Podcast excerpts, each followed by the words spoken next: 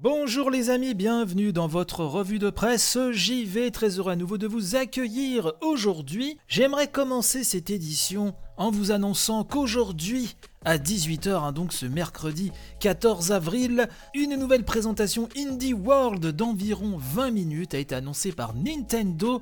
Et donc ce sera à suivre hein, sur leur chaîne YouTube à 18h donc aujourd'hui 20 minutes hein, de jeu indé sur Switch. Voilà, on en reparlera euh, très certainement dans l'édition de demain, mais euh, je tenais à vous prévenir. Bah, déjà sur les réseaux sociaux, ça s'excite un petit peu partout, chacun y va de son titre attendu Hein, sur la console nomade de Nintendo. En tout cas, ce sera pour 18h aujourd'hui. Je fais une petite pub en passant, si euh, vous aimez les survival horror, j'ai relancé sur ma chaîne YouTube hein, qui s'appelle donc chez Bruno la chaîne. Vous tapez chez Bruno la chaîne hein, dans le moteur de recherche YouTube et vous allez trouver euh, le concept qu'on avait euh, lancé avec mon épouse, donc avec Natacha, si vous écoutez certains podcasts, vous, l'avez déjà entendu, et si vous écoutez Family Pack, euh, surtout. Donc sur la chaîne avait été lancé un concept qui me tenait à cœur, qui s'appelle Rendez-vous en territoire inconnu, euh, dans laquelle bah, Nat, qui a toujours eu très peur des survival horror, pour donner l'exemple, se plongeait dans ce genre. On avait commencé avec Resident Evil 4, alors les premiers épisodes avaient été tournés l'année dernière, euh, pour des raisons diverses et variées, on n'avait pas pu continuer. Et là, ça y est, tous les autres épisodes ont été montés, enregistrés. Et donc à partir d'aujourd'hui, il y a déjà 3 épisodes de disponibles.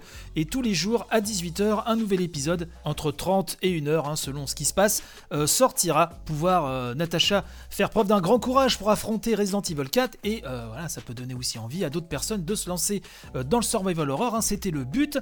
On prépare une nouvelle série de rendez-vous en territoire inconnu avec donc un jeu horrifique euh, qui va encore plus loin dans l'horreur. Bref, retournons aux news. J'ai pu lire que l'enquête sur l'attaque informatique dont a été victime Capcom a refait parler d'elle puisque cette enquête justement présente euh, ses conclusions. On nous rappelle qu'en novembre 2020, donc, hein, Capcom annonçait avoir été victime d'une attaque informatique et avoir refusé de payer la rançon réclamée. En représailles, de nombreux projets ont été dévoilés et des données personnelles ont été volées. Ça, on en avait parlé l'année dernière donc euh, dans l'émission. L'article insigné Malodélique euh, nous dit qu'en janvier, donc Capcom faisait le point et indiquait qu'un Tera de données avait été volé et que 390 000 personnes auraient été potentiellement touchées à divers degrés. Toutefois, si les données correspondaient au nom, adresse email, numéro de téléphone, etc., aucune information personnelle, hein, que ce soit compte bancaire, adresse postale, euh, etc., n'avait été touchée. Aujourd'hui donc, euh, on nous explique que Capcom a publié un très long rapport d'enquête hein, qui confirme que les coordonnées bancaires n'ont pas été atteintes. Par ailleurs, euh, Capcom annonce que la restauration des services internes était presque terminée, permettant aux personnes liées de retrouver un écosystème fonctionnel. Et donc pour éviter de voir ce genre de problème se reproduire, Capcom s'est rapproché d'un comité de surveillance et de sécurité. On nous explique également que l'enquête a permis de déterminer comment les pirates ont réussi à s'introduire dans le système, il s'avère qu'ils sont passés par un VPN de secours situé en Californie. Donc c'est à lire hein, sur euh, vous aurez le, le communiqué officiel de Capcom et quelques infos supplémentaires.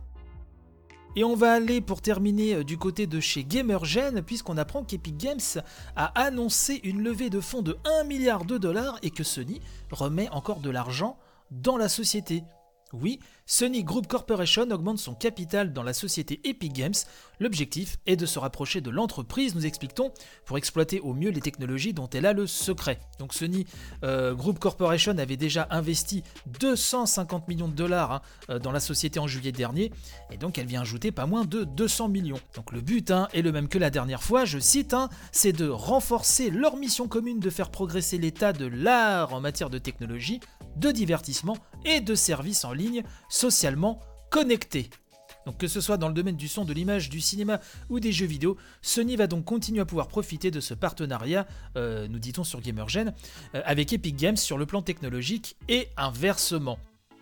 Voilà un petit peu ce que je voulais vous dire pour aujourd'hui. Euh, on se retrouve de toute façon demain pour une nouvelle édition. Je vous souhaite panache et robustesse pour la journée et je vous dis donc à tantôt. Allez, bye bye.